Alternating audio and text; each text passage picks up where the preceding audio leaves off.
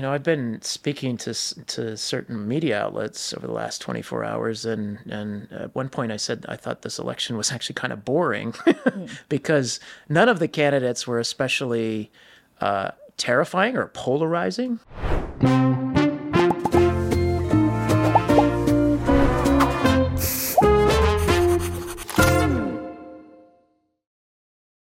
蔡斐，嗨，我是路易莎莎，欢迎收看《匪夷所思》。好，那今天这个阿姨想知道啊，我们还是要 recap 我们这个选举的结果啦啊，请一个外国人来。哎，这一次呢，我们请到的是美国学者齐凯利，嗯哼啊。这个齐凯利的简历还是交给你大家再复习一下好了。好的，齐凯利是这个少这个美国少见的这个研究台湾的台湾专家。那他的研究包含台湾政治的这个转型，包含台湾的政党政治。那他目前是在这个史丹佛大学的这个胡佛研究所担任这个研究员，然后同时也在史丹佛大学有教课。大家如果有搜寻他的名字 Caris Templeman 的话呢，会发现他的个人简历、个人网站上面还有 blog，他到现在都还每个月非常认真写关于台湾选举的观察哦。大家有空的话可以去看看。特别强调一点哦，这个齐凯利其实是非常少数的美国的美中台专家里面的。台湾专家，OK，呃，这个很多美国的所谓的美中台专家，其实都是中国专家，包牌啦，包牌一定是包牌。对，可是齐凯利是真的很早就开始研究台湾，对啊，所以他他他对于台湾的这个关注啊，是我觉得他是了解真的非常的深啦。那另外一方面也是因为他在选前嘛，我们已经请他来呃，就是聊过一次啊。那这一次我就想，哎，那选完啦，那就来看一看他以前讲的对不对啊？对啊，你就是来找人家打脸的吧？哎，对。他讲错很多地方，哎，不要这样子，这样人家这，哎，没有，对，但我们这一次真的是，就是齐凯丽人也非常好嘛，因为我们其实有跟他说这个，呃，可愿问他选后愿不愿意来，那他说这个其实他很快就要飞了，但他愿意，因为上次谈的也蛮开心的，他特别排了一个时间，然后虽然那天跑了非常多行程，看起来很累，但他还是接受我们的访问，这点我们是非常感谢的。对，先插播一下哦，那这我们之前不是已经请了小周来了吗？然后这一次我们请的是美国学者嘛，哈，然后接下来我们还会请两位啊住在中国。国以外的 YouTuber，海外华人，海外华人这样子，他们也来呃台湾官选嘛啊，也看看台湾的呃他们对于这次台湾官选的一些想法这样子。那回到齐凯利啊，那我们就想要问他几个问题啦。哈。那第一个就是呃，其实这一次外媒的这个报道里面啊，其实有一点我看的其实蛮不舒服的，因为他就是会把他我们的候选人二分法，啊选谁的话就是好像是战争啊，选谁的话就是和平哈，还有人把它形成是什么？民主与专制的对决啊！我其实觉得这个二分法很不好，但是我很希望从齐凯利他的他从他的角度来看，哈，一个美国学者的角度来看，他觉得这个这外媒为什么会这样做？那另外一个呢，我很想要知道的是，就是要谈一谈哈，就是对于年底美国总统也要大选了，那川普现在目前看起来很可能会回笼，那我很想要知道说，如果川普正在回来的话，配上赖清德。啊，这样一个结果，这样一个组合，对于美中台关系会产生什么样的影响？OK，好，那既然我们就是讲 review 嘛，我们就来 review 一下当初这个齐凯利的预言。他预言做两件事情，第一个是侯友谊会成为这个非常强的国民党的候选人。那第二件事情就是柯文哲没中啊，这柯文就没中啊。可是他很成功的，二零二二年就预言就是侯友谊会代表国民党当选，我觉得这蛮厉害的。对啊，可是他没有选得很好。那好所以我们就来问他为什么侯友谊他他觉得怎么样？他评估怎么样？为什么侯友谊会选的没有这么好？好，那第二件事就是我们那时候还讲到了嘛，台湾的这个政党政治这个非常僵，他说僵固的政党体制，那也就是蓝绿两大党啦。那所以他那个时候预言是柯文哲会被气爆，那不过很明显的柯文哲逃脱了这个命运。那想问问看他，而且人家这次选的比预期好很多啊，大概就多个对了，对啊，比预期选选的好很多啊。对，那我们这次来看，他就打脸了嘛。不要这样子，人家就是来做客的，我们就来，既然是学者嘛，预言总是有就有出错问有有出错的时间，那我们就来看看。他怎么样解读这样的一个结果？那同时包含这个，他也讲到了嘛，台湾的这个大选区制度其实不利小党。那民众党现在好不容易斩获到八席了，民众党作为一个第三势力，他不是第一个选的这么好的第三势力，但是要怎么样维持下去，可能会是个困难。那我想看他的看法跟小周有没有不一样？对，也要特别提醒大家哈，这齐凯利是。美国的学者，他虽然对台湾有很深的研究，但他是美国学者，他不代表美国官方的说法。OK，好，这这两个大家要分清楚，这样子。OK，OK，好。那么在这个听齐凯利怎么讲之前，我们先来听听我们的干爹吧。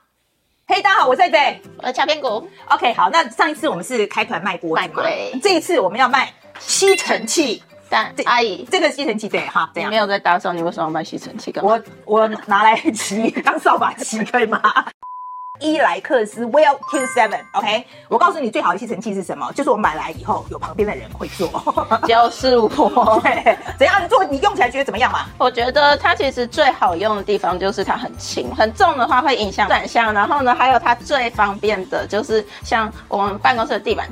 超颜色很淡，所以你一有头发很明显。这台 Well Q7 它有一个很棒的科技，就是自动毛发截断科技。就是你看这边，嗯，这边你一踩，嗯，然后你的头发就可以断了，你就不会整圈卡在前面。I see, I see, I see, 它自己帮你剪断了。对，它帮你剪断。不然其实一般的吸尘器你要用手去把它挖出来，超恶心。对呀，它这个一支要多少钱呢？一支我们之前买是六千八百八十八。哇，这现在吸尘器怎么都这么便宜？这是是是这样吗？现在而且你开团，你猜你多少钱？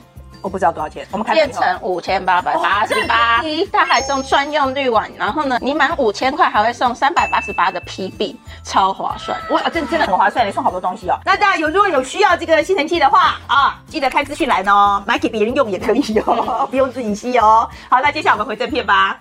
OK，Kairis，first of all say hi to our audience。大家好。我是齐凯利。okay, so Karis, where were you yesterday? I was observing the election. But, but with whom and then where? I was observing the election with some local people in Banqiao Shi. Oh, okay. Why the choice of location in Banqiao Shi? Because Banqiao is very competitive. Uh, there was a, a really interesting legislative district there Luo Zhizheng is the incumbent, uh, and I wanted to see how Luo Zhizheng was going to do in that legislative race. So I picked a precinct in Banqiao that uh, has been very closely contested the last few elections and has actually switched between blue and green. Uh, and I wanted to get a sense of uh, when the early vote was counted, who uh, was likely to pull that election out. Uh, and when I left the poll, I, I was there about an hour watching the count. Uh, and Luo Zhizheng was just neck and neck with what was his name? Uh, Ye Yuan, Ye, Ye Yuanzhi, right? Mm-hmm. Uh, so I was like, you know, Lord Luo Zhizheng is not going to get blown out, but it's going to be close. Mm-hmm. Uh, in the end, it looks like he lost by 2,000 votes. Right. So it was uh, very close. It was very close. Uh, the other reason I wanted to do that is because there's lots of foreign delegations who come into Taiwan and want to observe the elections, and they usually go to the Zhongshen Hui, the election center, but that's not really representative of Taiwan as a whole or even of, of the greater Taipei area.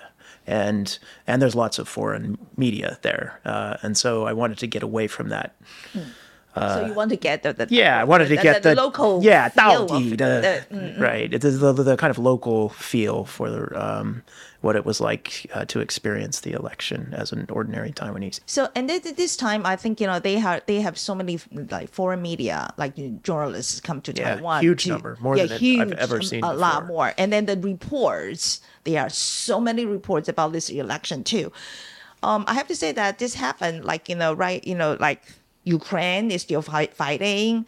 Gaza is still fighting, and the Red Sea is having a lot of problems right now. And then so, but the world turned attention to Taiwan right now. Mm-hmm. Do they really think us as a next flashpoint? Um, some people do. Yeah, I've heard that. Uh, that you know, today Ukraine, tomorrow Taiwan, or you know, what the U.S. and Europe do in Ukraine will affect Taiwan's own security. Um, I'm skeptical of arguments that they're directly linked. I think uh, first and foremost, China as a potential adversary is a very different beast than Russia or Hamas or the Houthis in Yemen. Um, those are all just just fundamentally different uh, adversaries and conflicts. The salience of that threat, I think, has risen in the American foreign policy mindset because of uh, the actual specter of, of war in Europe, right? Um, the the fighting in Ukraine really has driven home how devastating a hot conflict in East Asia would be, and you know the the three cases you mentioned, uh, all of those um, those hot conflicts now you could have predicted, or, or you could have at least, if you had, were forced to predict, say, 15 years ago, where you might see conflict in the world, uh, those three spots uh, were obvious places to look, right? Uh, and so another kind of leftover piece of the Cold War is the Taiwan PRC relationship, right? There's a there's a fundamental incompatibility between what the people of Taiwan want for their future and what the PRC wants for their future, uh, and the PRC is growing in capabilities, power, um, and uh, perhaps growing more impatient about uh, the cross strait situation. And so, from an American perspective, looking around the world at the next 15 years, what are the geopolitical points of tension that could erupt into a hot conflict, Taiwan is always near the top of the list. Yeah. So, but talking about our result, okay, mm-hmm. you know the, the the choice of lie at the end. Yeah. Okay.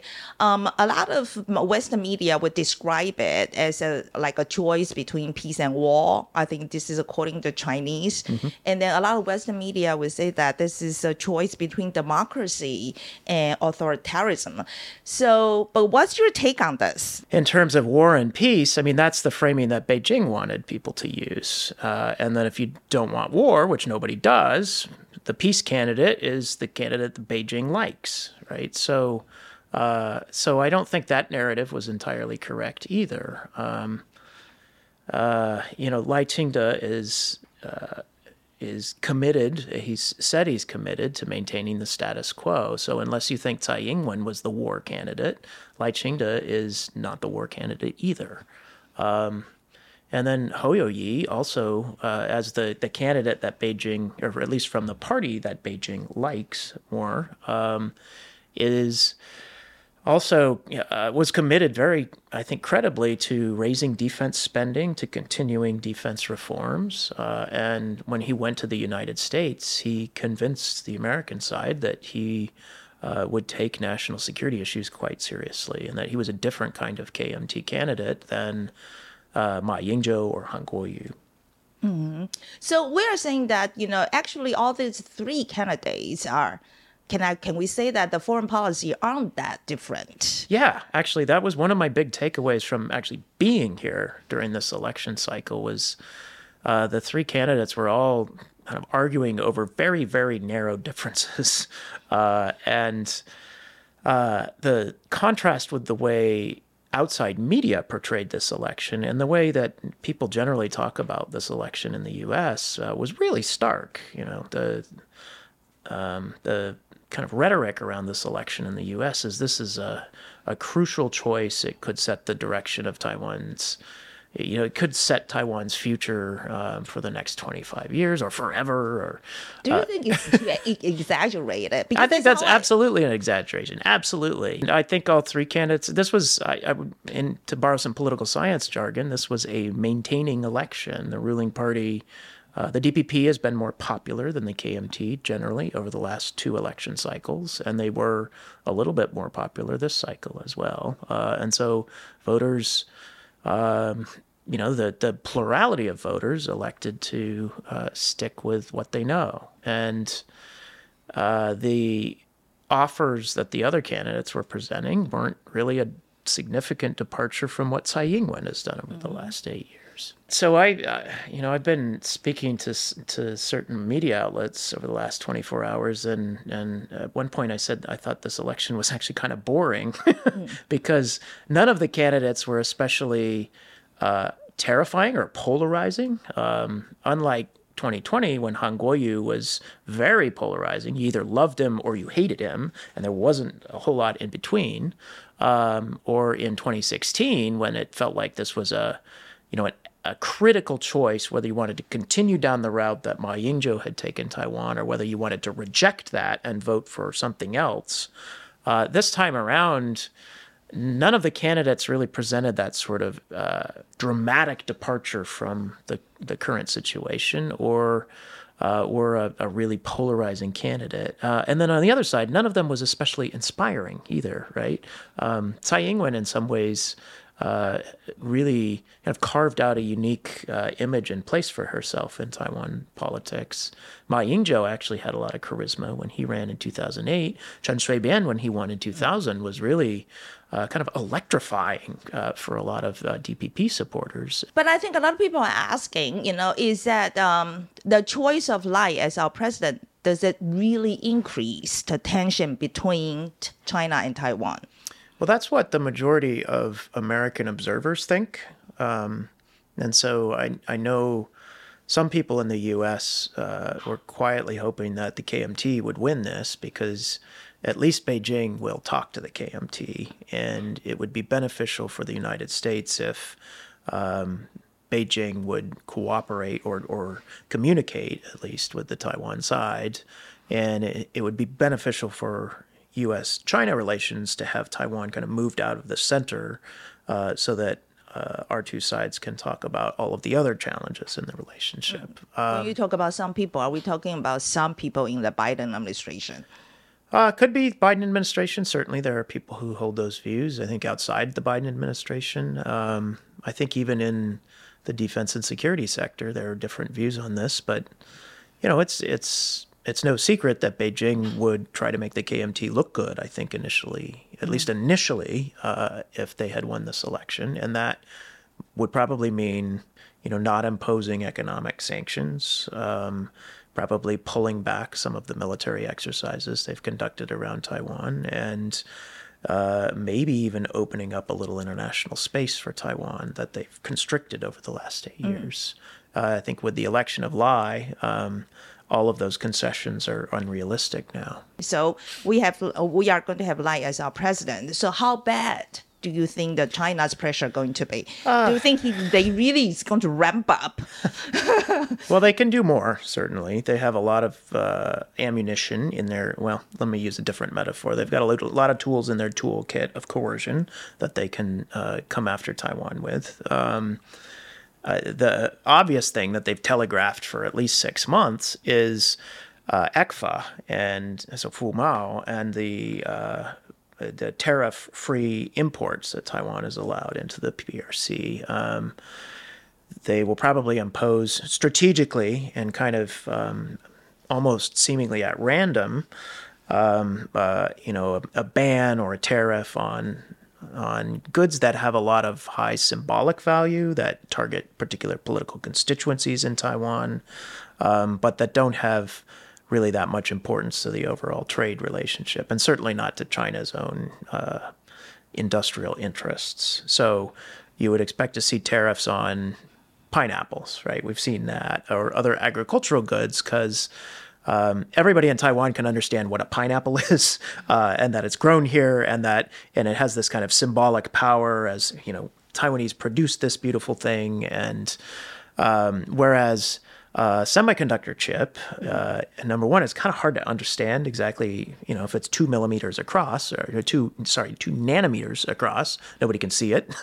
um, it's hard to understand uh, exactly how that plays into the broader supply chain of and where it where it ends up in a final product and China really needs those chips and so they're not going to impose economic uh, sanctions against products that are really critical to China's own national security interests. Okay, but it doesn't sound anything new, though. We no, I think we, we, have been dealing with others. Already. Right, exactly. And mm. so this is kind of a maintenance or a, a, continuation, let's say, of the last eight years. And Beijing is, I, I think they're out of ideas uh, about how to how to deal with Taiwan. If the Taiwan voters keep voting for the wrong choice, uh, they've tried coercion. They've tried. Um, you know that well they've had this dual track policy where on one hand they put pressure on the Taidu Fenzi in their words, uh, but then they reach out and uh, try to engage with the Fei Taidu Fenzi, right? So um, the uh, the dual track strategy is still basically what they've got, and they just um, they appear to be telegraphing that they will uh, amp up the coercive part a little more. Um, and I don't know if they will double down on the engagement part. And here's where the current makeup of the legislature, the incoming legislature, is really interesting because Beijing can read the presidential and uh, legislative election results as the majority of the public rejecting the DPP, right? And so if you are, if they're willing to be a little bit elastic in how they uh, interpret do you uh, think it's possible? Do well, think I think they... they... could engage with the TPP, certainly. Ko Wen-je has sometimes said words that they like, you know, um, what is it? 两岸一家亲, right?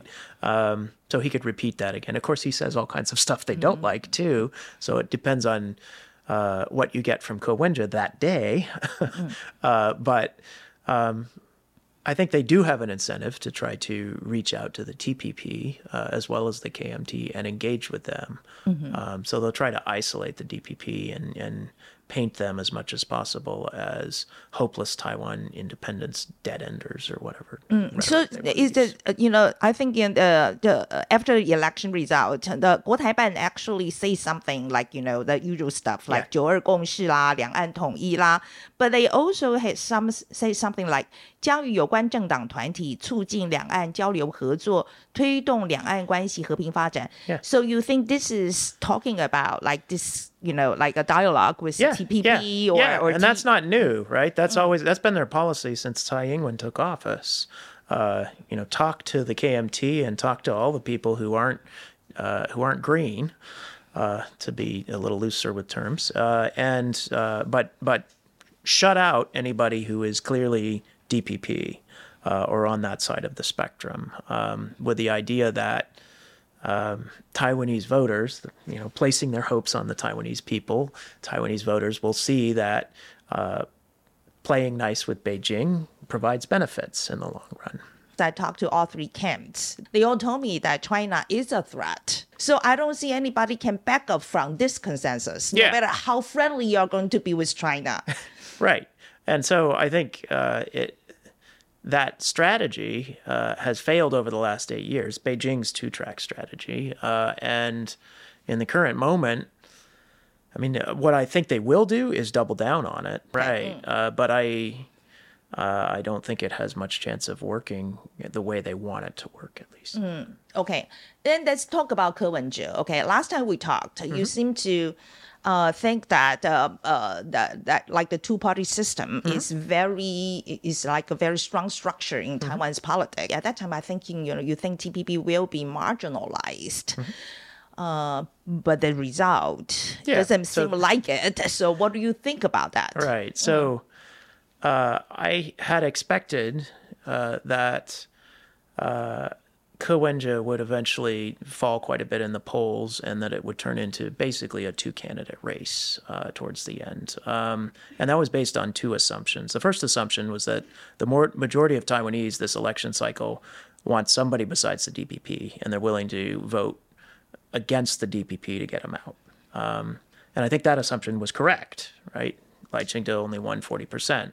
Um, but the second assumption was that they, the people who wanted to get the DPP out, and so they will vote for whichever candidate looks further ahead in the polls. Yeah, and I think I think the the part of that assumption that was wrong uh, is that a lot of people didn't see uh, defeating Lai as the paramount goal here. They actually saw um, rejecting both parties as more important than beating Lai and bringing somebody else in. So they were at best indifferent between Lai and Ho, and um, uh, and perhaps preferred Ke simply because he was different. He was, uh, you know, uh, clearly, uh, in this case, clearly not green or blue. Uh, to Ke's credit, he managed to transform himself from a basically a DPP candidate when he first ran for Taipei mayor uh, to a kind of light blue candidate when he was flirting with the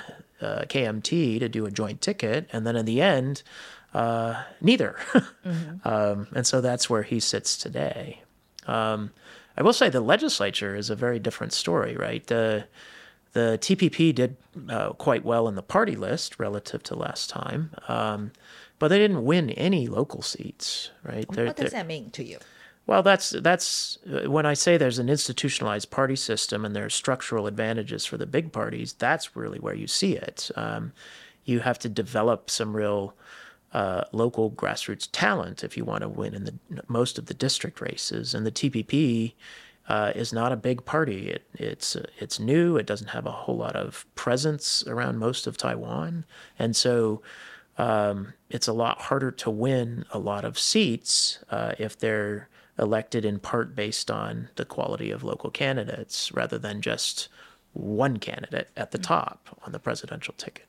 So in the coming four years, do you expect TPP would really play a, a critical third party power in this, like you know, like traditional green, blue, you know, balanced power? Do yeah, well, they've got he- the they've mm. got the critical votes in the legislature, right? This was, I think, Ko's plan all along was to was to make sure that they got they were able to deny either the DPP or the KMT a majority in the legislature. That's a good place to be if you're a small party, at least now. The challenge is uh, if you're trying to build up a new party like this, uh, you have some difficult trade offs between uh, office, policy, and votes going forward. And so right now they've won their seats. Uh, they could potentially extract some policy connection, con- concessions. Uh, Ko Wen-je could make a play to have Lai Ching to appoint a TPP member uh, to his cabinet, maybe multiple TPP members, maybe Ke himself. Um, but the problem with that in the long term is then you are part of the DPP government, uh, and everything that goes wrong in that government, especially if it's in your ministry, uh, reflects negatively on your own party, right? Uh, and so the TPP's brand gets diluted a little bit. It's hard to tell if you know if they've joined up with the DPP. Well, what's the difference if I have to vote for one or the other next time? Um, I think they'd rather work with T, the KMT. Well, I think it'll vary by issue. I mean, if it's a security issue and you know they need to pass a special budget to buy arms from the U.S., um, I suspect the TPP is going to be a more willing partner with the DPP on that than the KMT will be. Um, on other issues, they might, for instance, energy. Um, both the KMT and the TPP have come out in favor of extending the life of Taiwan's nuclear plants, uh, and there. Uh, so uh, there, there you might actually see them vote to override uh, the attempt to close it, to close nuclear power plants. Um, so uh, I think if the TPP is smart, they will play this issue by issue. I think where they get in trouble in the future is if uh, they join with the KMT on every issue and just become the 反对党, right? The opposition party that just 反对,反对,反对, right? Uh, and so then uh, voters are going to look at them and say, well, how are they any different from the KMT? they hmm. always say no. They always want the DPP to fail. And their whole brand right now, to the extent they have one, is that they are pragmatic and they approach questions without prior ideology or partisanship and just try to solve problems. Hmm. and so if they become known as the, the no caucus, if they're constantly voting no, they destroy that brand. Hmm. Do you think they are capable of doing that? That's an excellent question. I think we don't know. Um, the people in the legislature are mostly new to the party. Uh, Huang Guochang is a very new TPP member. Huang Shanshan is a very, um, uh, she's a strong personality. So is Huang Guochang. So is Ke Wenja. Uh, but Ke, unlike the other two, doesn't actually have a position now. He's um, he's a private citizen as of today, right? Um, and so he may be party leader, but uh, he may struggle to control what the TPP party caucus does, and they, there may be differences of opinion within that party caucus. And so um, they will need to build a stronger set of institutions within the party uh, that can commit everybody to a common vision and uh, kind of set of rules to govern the inevitable conflicts that will arise. Um, and so that if the TPP wants to survive long term, I think they should study the DPP's uh, track record. So the DPP is the first kind of opposition party to grow up, and they faced all of these problems as well. The Dangwai was full of a bunch of, you know, a lot of people who were pretty radical, uh, you know, very committed to ideology, uh, often vehemently disagreed on things. And the DPP actually had to build a party structure that would allow that conflict to take place, but keep it inside the party and keep the keep them all from splitting the party. And they did that very successfully, and that's why they're the Yes. ruling party today. Exactly. So We the always- TPP needs to live up to that legacy. I think. Yeah，我们都说的民进党就是每一次内斗很厉害是没有错，一选举 许就团都会结对外团结，对，对就团结 对对外。但是现在看看民众党这一票，我不知道。Yeah. What do you think then? Well, the other they are, issue they are capable of doing that. Well, the other issue is voters, right? Mm-hmm. So the voters who voted for Ko P this time around, um, to the extent we know, appear to have voted mostly to reject green and blue. There's certainly some people who are really inspired by Ko Wen-je and his his track record as Taipei mayor and his rhetoric. Um, but my sense is that a lot of people who voted for him w- were um, mostly saw him as a clear alternative to the other parties. Um, and if you know somebody else shows up next election cycle offering that, um, but without say some of the more uh, politically incorrect comments and some of the other baggage that comes with Ko Wen-je, well, maybe all of them will move over to that other candidate. Uh, And so there's what I'm arguing here is there's no kind of deep party loyalty to the TPP in the way that there was uh, is to the DPP among some voters and to the KMT among some voters. I don't know what the TPP's core values are. I don't know uh, you know, what their 核心价值 are going to be going forward that would make people say TPP is uh, TPP stands for me. This is who I am, right? Um, uh, right now, it just stands for being kind of aquamarine in the middle of green and blue and um, a rejection of green blue politics. But there's not a real kind of positive vision for what uh, the TPP will provide to people going forward. A lot of people, I mean, young people believe that the Ko Wen-je represents hope. Yeah, sure. Um, This is exact words they told me. They, you know, he said that he gave us hope. Right. Um, I've heard that term hope thrown around in other contexts. So 2020, you know, talking to blue voters, uh, Kuo-yu gave them hope and hope that the the Zhonghua Minguo could would would survive if Han Kuo-yu were the candidate and were elected, right? Uh, and so there's a very clear vision associated with that hope. They supported, you know, the ROC and it and what it stood for. Um, and then thinking back to my own country's context, hope under Obama, that was yeah. a huge part of his image as a candidate there. Um, and hope hope meant um, kind of a rejection of the George W. Bush era politics, uh, uh, both in foreign policy and uh, domestic economic uh, management. Um, and so the the appeal came along with a clear set of policy goals. Uh, and Obama, to his credit, I think tried to tried to push those forward. They did reform uh, the financial regulators. They uh, expanded health insurance. Um, they uh, passed a big infrastructure bill, uh, and so there was there were very kind of clearly defined things that came along with that message. I'm not sure what comes along with Ko Wen-je's message of hope, other than I'm not green and not blue. Okay, I want to talk about KMT too. So, uh, how do you think they performed this time? How do you evaluate that? Do you think they ran a successful campaign this time? Um, I think their campaign really underperformed. Um, so I think it was not very successful. Uh, and I'm still a bit puzzled by why they struggled so much. Um, so one puzzle is Hou Yu-ih looked like he was going to be the candidate a year ago at this time. Um, and uh, he had plenty of time to prepare to be the candidate. Um, he was probably the best candidate on paper that the party could have nominated. Uh, and so it shouldn't have been a surprise to anyone when Eric Chu came out and announced that he had, in fact, uh, picked Hou Yu-ih as the nominee. Uh, and then Hou Yu-ih's polling numbers went went way down very quickly, uh, and it set off this sense of panic within the KMT because uh, they weren't unified. They thought Ho was a really great candidate because his numbers as Taipei mayor were really high, uh, and then to see them collapse, uh, they just didn't understand what was driving that. Um, and Ho himself, uh, to be frank, I think was pretty underprepared for the campaign. Um, it you know, he, he started talking about uh, issues that were obviously going to be in the campaign, like conscription, for instance. The return to one year of conscription is a controversial issue in Taiwan. The DPP had pushed it through.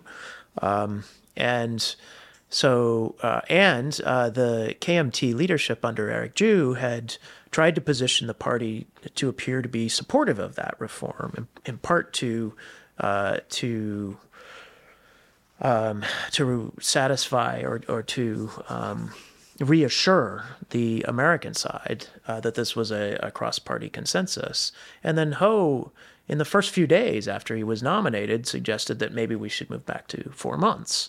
Uh, and then it kind of had to walk that back, right? It's like, uh, I was just puzzled why that issue, uh, they didn't have a clear kind of campaign uh, platform worked out by the time uh, Hou Yu-ih became the nominee. Um, so that that I thought was was kind of a a misstep, uh, and overall, it just felt like Ho was running like he started the race 20 meters behind everybody else in the race. So you think it that's Ho's fault or is the party's fault? Well, I, I think it's probably a bit of both. Um, and it was never clear to me ultimately who was uh, in charge of the campaign.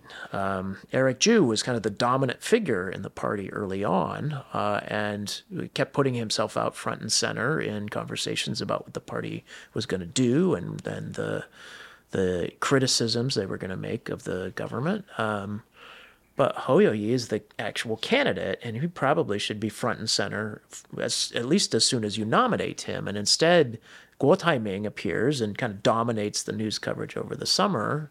Uh, and then in the fall, there's all of this discussion about Ho and Ke teaming up.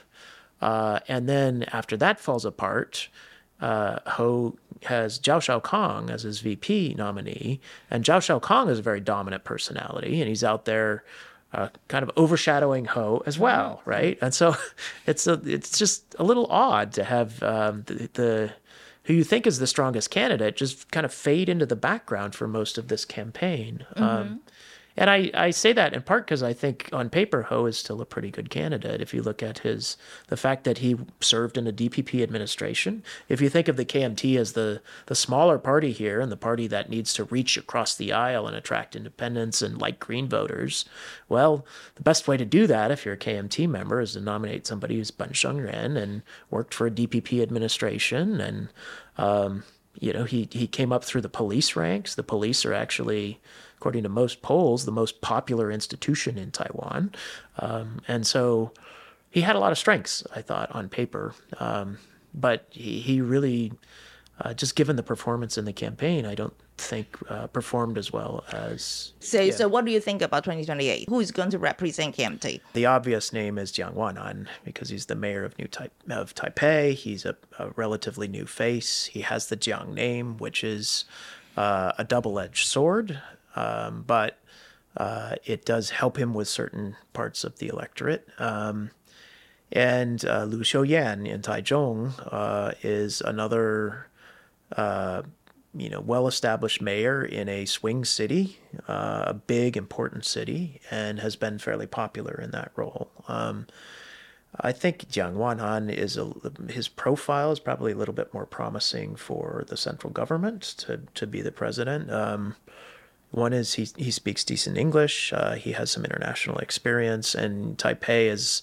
as we know from many past elections, is a great springboard to the presidency. And so I think he's in a little better position. Also, uh, let's address the elephant in the room. The KMT supporters are all old right? They desperately need a candidate who can identify with anybody under 40, uh, really under 50, probably. Uh, and so if they nominate somebody who's actually in that age cohort, that person at least has a chance of kind of breaking through and uh, potentially attracting people who this time around voted overwhelmingly for Ke.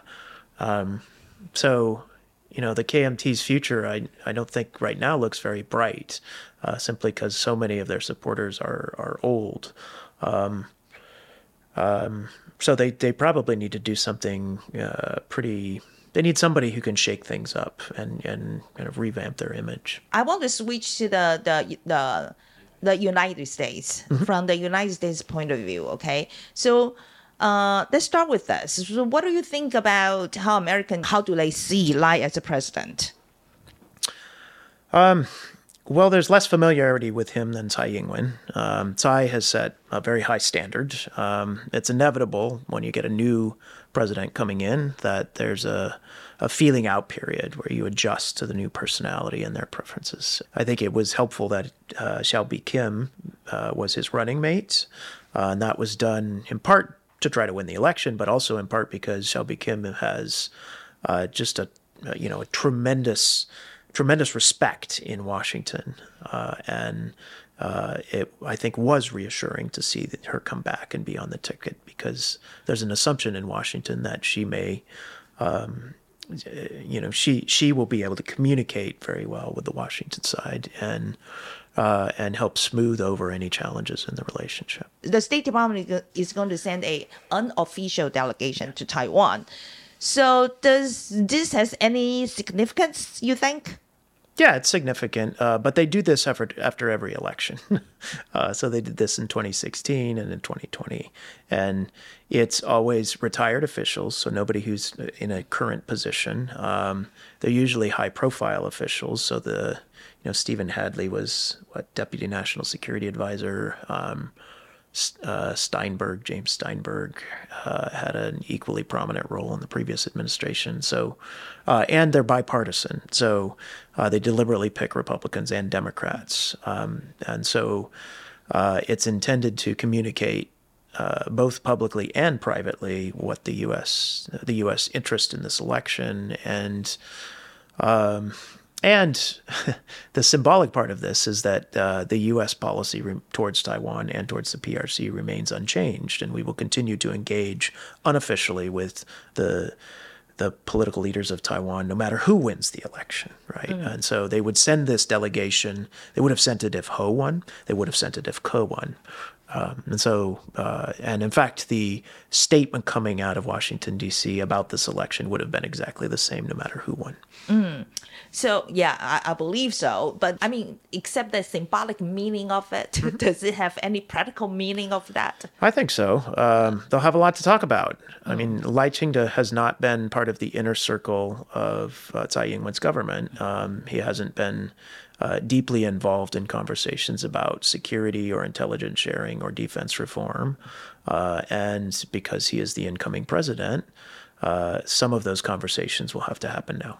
Okay. But you know, from where I stand right now, from the Taiwan's point of view, I would say that um, the the election that matters more uh, for the cross-strait relations is not actually the Taiwan's election. I actually think it's the election in United States I this agree. year. Yeah. I actually think that one matters even much more than this one. So we are talking about like you know if Biden won, I think you know is just uh, the policy will continue. I think it's more predictable. But how about Trump? Yeah, well. Um... So, t- two things to say about that. One is uh, Trump in his first term was actually, he actually appointed quite pro Taiwan people uh, to his cabinet, and uh, their approach to China issues they really executed a fundamental um, shift away from the previous consensus under both Republican and Democratic administrations that engagement would eventually lead to change in China. Uh, the Trump administration rejected that that idea, uh, and when Biden came into office, there was a surprising amount of continuity in China policy, and as a corollary in Taiwan policy. Right, so. Uh, the Trump administration in its last days actually lifted some of the contact guidelines or, or restrictions on contact um, with Taiwan um, and basically loosened the one China policy.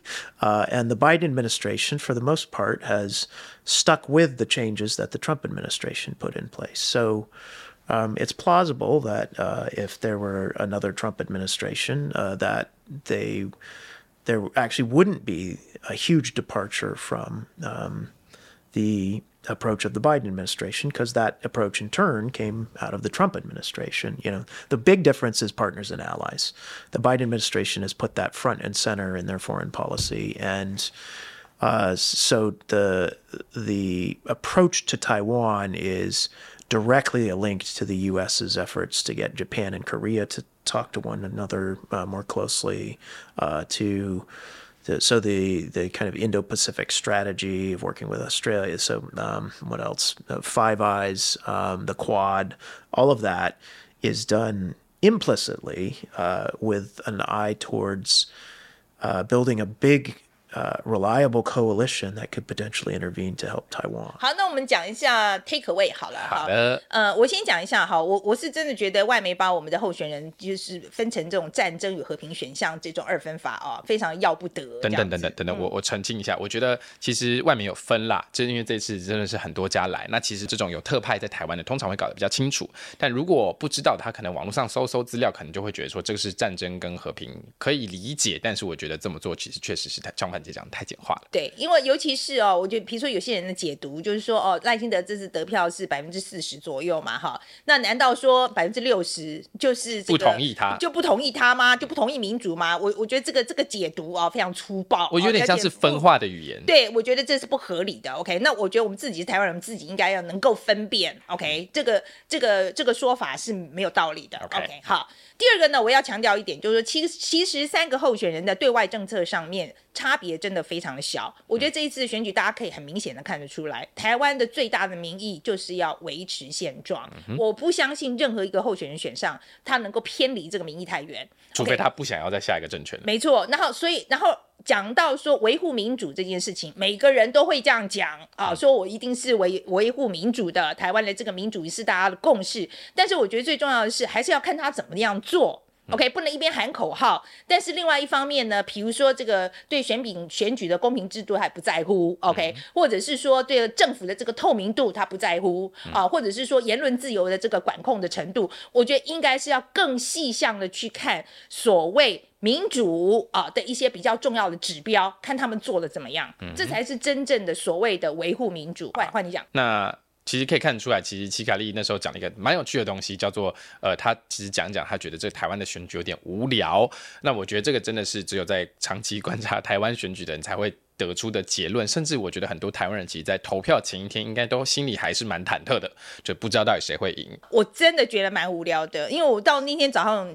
的时候，我还觉得不管谁选上，我其实晚上都睡得着。嗯，真的吗？嗯，真的。OK，好。你有谁选不上？你呃，有谁选上你会睡不着？如果川普选上，我可能真的会睡不着。OK，那待会我们会谈谈川普了哈。OK，好。然后再来第二件事，其实就是听他讲话，其实真的可以感觉到，他作为一个学者，那其实他很小心讲话，其实跟王健教授一样，有些东西他有这个意见，但他不一定会全然保留出来。比方说，举个例子，那时候我们在讲这个中国的制裁政策，他一开始是说中国的弹药 ammunition，但他想想，很快就发现这个字好像。不太对，他就说他觉得太强烈了，他觉得太强烈了。嗯，那所以他说换个方式，就是 tool in the toolbox，就是工具箱里面的工具。那你就可以看出来，包含范姐问他这个台川普当选的话，台湾会不会怎么样？那其实他应该心中是想说。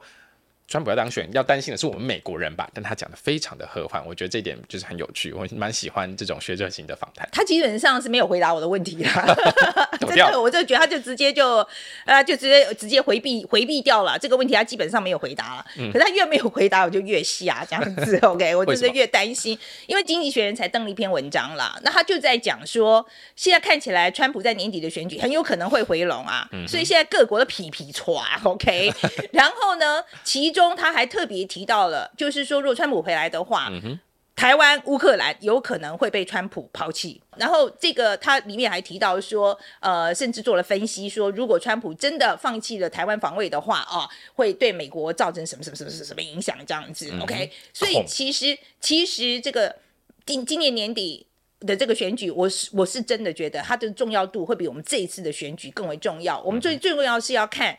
台湾的赖清德跟美国的总统，不管是谁选上，是跟川普配或跟拜登的这个组合的时候，对美中台的这个关系会产生什么样的变化？OK，所以这个我觉得其实会，我觉得会跟之前可能会蛮不一样。所以我觉得，我觉得啦，就是当然美国选怎么样总统，那是别人的内政，我们就是我们身为。我们不喜欢干预他国内政，但是我觉得其实我们能够做的就是督促好我们现在政府。那没有办法靠别人的时候，你国防如果自己你要准备好，你要怎么样在经济上更加的嵌入这个国际的这个供应链体系里面，彰显自己的重要性。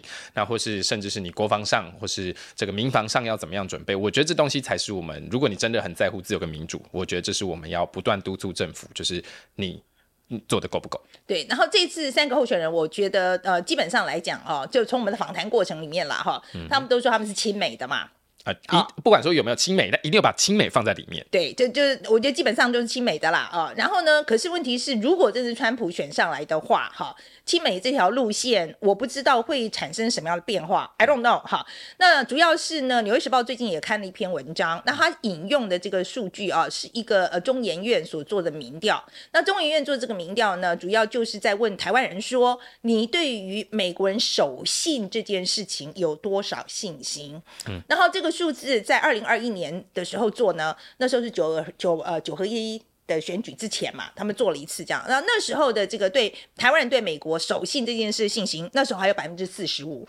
那这一次选前再做了一次同样的民调，已经掉到了只有百分之三十四。所以其实台湾人对于美国是不是守信这件事情，他这个信心正在下降当中。啊，好，那所以说，在美，因为美国这个年底的选举，我想影响非常的大，所以我们其实有在考虑啊，也许我们到时候会派人过去啊，真的真的，呃，到我们也到美国去观选。好了，那呃，今天对于齐凯丽所讲的，或我们两个人所讲，大家有什么想法的话，非常欢迎留言告诉我们。那如果对喜欢我们的频道的话，应该要按赞、订阅、分享、内。谢谢大家。